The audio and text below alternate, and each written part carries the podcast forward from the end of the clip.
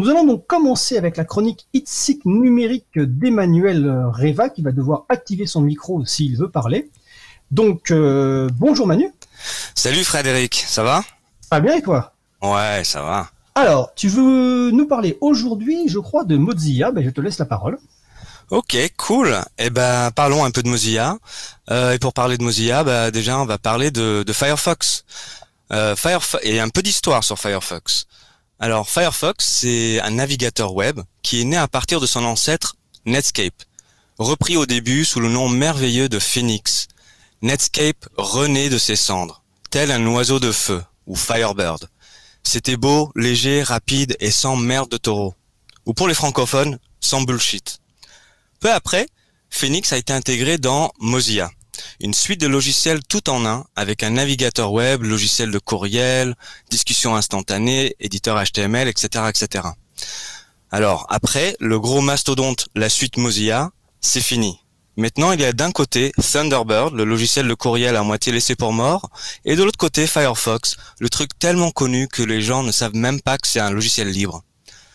Pourtant, Firefox, c'est LE navigateur libre, sécurisé et qui est du côté des utilisateurs. Pardon, ça me gratte la gorge de dire des conneries pareilles, ou alors j'ai un petit coup de Covid-19, je sais pas. Euh, déjà, la dernière version de Firefox, c'est la version 42821.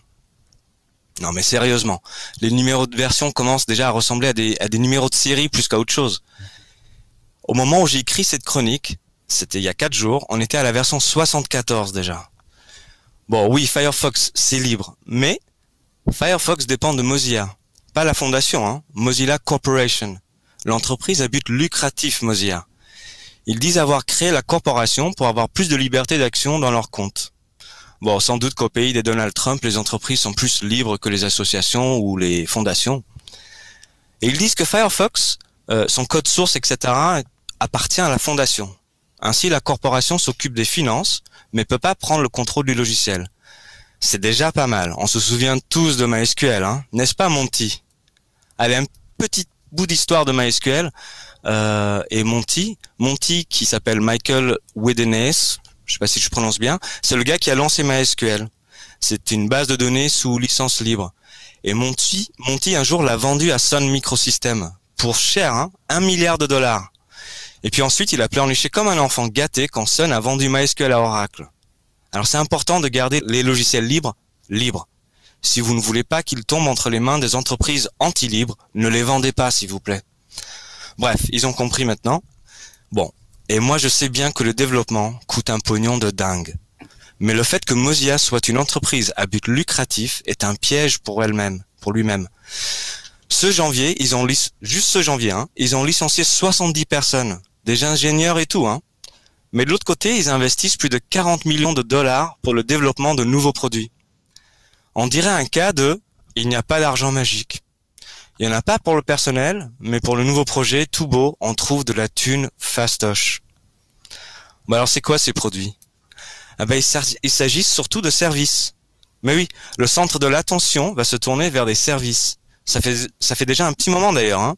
Mozilla passe d'une entreprise de logiciels libres tout doucement vers une société de services centralisés. Alors déjà, excitons-nous d'abord sur le cas de Pocket. Il s'agit à la base d'une extension liée à un service qui sert à sauvegarder des pages web afin de les consulter plus tard. L'entreprise Pocket a été achetée par Mozilla, enfin, et la partie extension est devenue libre, mais la partie serveur ne l'est toujours pas. Pocket, un service centralisé et basé sur du logiciel non libre, est directement intégré dans Firefox maintenant. C'est plus du tout une extension qu'on installe euh, volontairement. On peut même pas le désactiver ou en tout cas pas facilement. Hein. Pour le désactiver, il faut aller dans les options avancées qui font peur. Ensuite, il y a Firefox Sync. Firefox Sync, euh, c'est le truc qui, comment dire, l'idée de base est géniale. Hein. C'est un moyen de synchroniser plein de trucs entre des instances de Firefox. Par exemple, entre le Firefox de mon ordinateur principal et le Firefox de mon ordinateur de voyage, ou même avec le Firefox de mon téléphone si j'avais un ordinateur téléphone.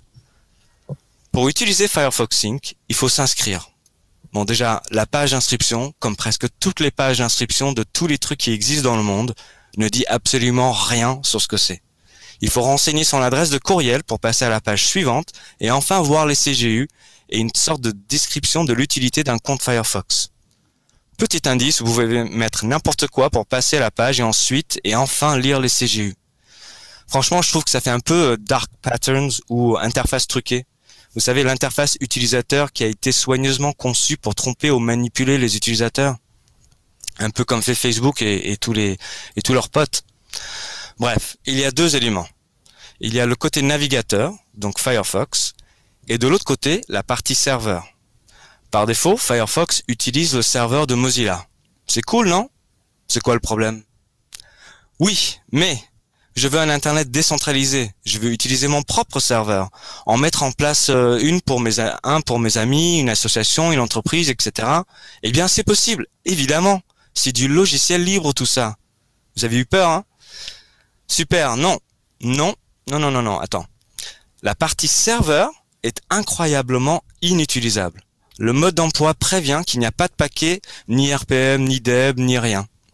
C'est-à-dire pas de version facile à installer, un peu comme on fait avec Firefox, on télécharge, on clique et c'est installé. Et eh ben, et surtout, par défaut, c'est surtout ça, l'authentification se fait à travers le serveur d'authentification de Mozilla. Bon alors un petit mot, euh, un petit aparté. Firefox 5 s'est intégré dans Firefox depuis la version 4. Et Firefox Accounts, donc c'est Sync mais un petit peu mieux, la partie euh, authentification, depuis la version 29 de Firefox. Et pour info, la version 29 de Firefox, c'était il y a deux mois ou, ou 15 ans, je sais pas. Ah si, c'était en 2007, pardon. 2007. Ça laisse le temps de faire un petit paquet d'eb, non? C'est tellement vieux que ça aurait pu être déjà inclus dans Debian 5.0, c'est-à-dire en 2009. Bon, il faut préciser, il y a le serveur Sync et le serveur Account pour les comptes Firefox. Et par défaut, ton serveur Sync personnel dépend du serveur Account de Mozilla pour l'authentification. Sympa, non? Toujours pas content? Bon, si tu insistes, espèce de libriste autonomiste, il y a moyen d'installer son propre serveur Account. Quand même Mais attention, la doc est préfixée d'un avertissement qui dit « Cette doc est brouillon et incomplète, désolol ». PS, sinon il y a une image Docker à utiliser à vos risques et périls. Il y a vraiment marqué ça sur la page d'installation. À vos risques et périls. Ça donne grave envie, non? Non, je suis désolé. Si c'est un peu trop technique pour une chronique radio, mais c'est important. Même si vous arrivez à installer ce bordel bien comme il faut, avec la doc obsolète et éparpillée, il vous reste un dernier obstacle, et c'est le plus difficile indiquez à vos utilisateurs qu'il faut aller dans About Config, c'est-à-dire c'est les options avancées qui font peur, et changer l'option identité.sync.tokenserver.uri. Et il faut remplacer https tokens.service.mozilla.com slash 1.0 slash sync slash 1.5 avec l'URL du serveur que tu viens d'installer. Alors, si dans un podcast de Libre Nerd c'est compliqué, Imaginez auprès de ton asso, ton chaton, ton FAI alternatif et autres, qui veut proposer ce service très sympa et très tentant à des êtres humains.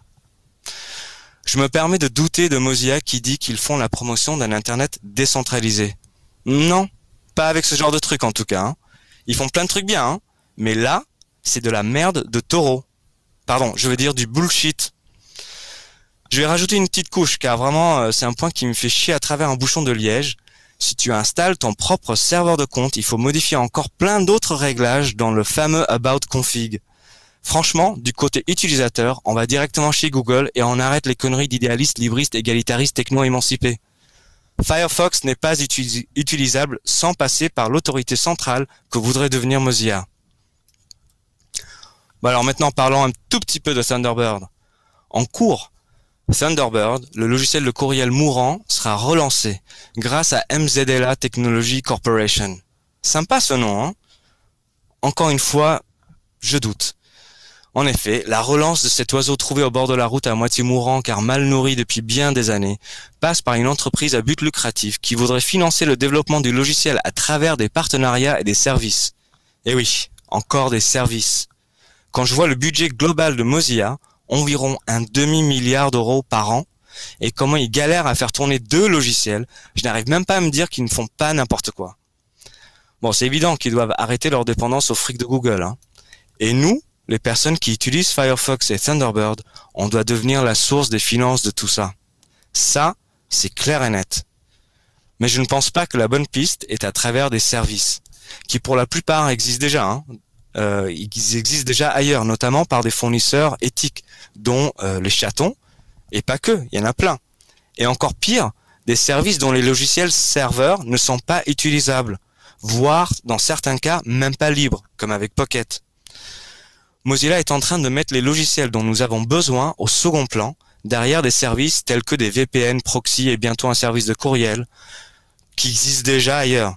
Leur objectif, c'est des bénéfices plus qu'un Internet ouvert et participatif. Mozilla ne doit pas être à la fois l'éditeur du logiciel et le seul fournisseur des services qui vont avec. Sinon, c'est pas vraiment libre. Bon, j'aime bien Firefox, pour l'instant. J'étais fan depuis l'époque de Phoenix. J'adore le Mozilla. Et j'aime me dire qu'il y a un dinosaure qui est de notre côté. Et pour les gens qui ont oublié le dinosaure, c'était la mascotte de Mozilla. C'était un dinosaure rouge et noir, d'ailleurs dessiné par Shepard Fairey, euh, l'artiste qui a fait Obey et le panneau, euh, l'affiche Hope de Obama. Eh bien, notre cher dinosaure a été mis à la retraite en janvier 2017. La mascotte a été enlevée et il a été remplacé par deux points slash slash, euh, le truc des URL. C'est mieux, non? Ça ressemble plus à un logo digne d'un Silicon Valley enfin devenu adulte, un peu comme votre oncle banquier qui a fait mai 68. J'ai peur. Moi, je crains que Mozilla soit en train de s'éloigner des valeurs qui nous ont conquis à la base. Le dinosaure me manque. Écoute, merci Manu pour cette chronique qui fait euh, beaucoup réagir euh, sur le salon web de la radio. Je vous rappelle causecommune.fm, euh, bouton de chat et salon libre à vous. Je rappelle également que l'équipe des chroniques, les personnes qui font les équipes des chroniques sont libres de leur sujet aucune censure à la pris, une petite relecture. Et si évidemment Mozilla veut un droit de réponse, ça pourra faire l'objet d'une belle émission avec toi et, et, Mozilla. Voilà. Et je précise aux gens qui sont sur le salon web de, de la radio que donc Manu, donc qui vient de faire la chronique, est présent sur le salon, donc il va pouvoir répondre à toutes vos remarques, questions, louanges. Je mets guillemets louanges. Manu, quand tu t'en doutes, ta chronique fait réagir. En tout cas, je, je te remercie et je te souhaite de passer une bonne fin de journée. Puis on se retrouve le mois prochain. Super, merci beaucoup Fred et merci euh, à tout le monde.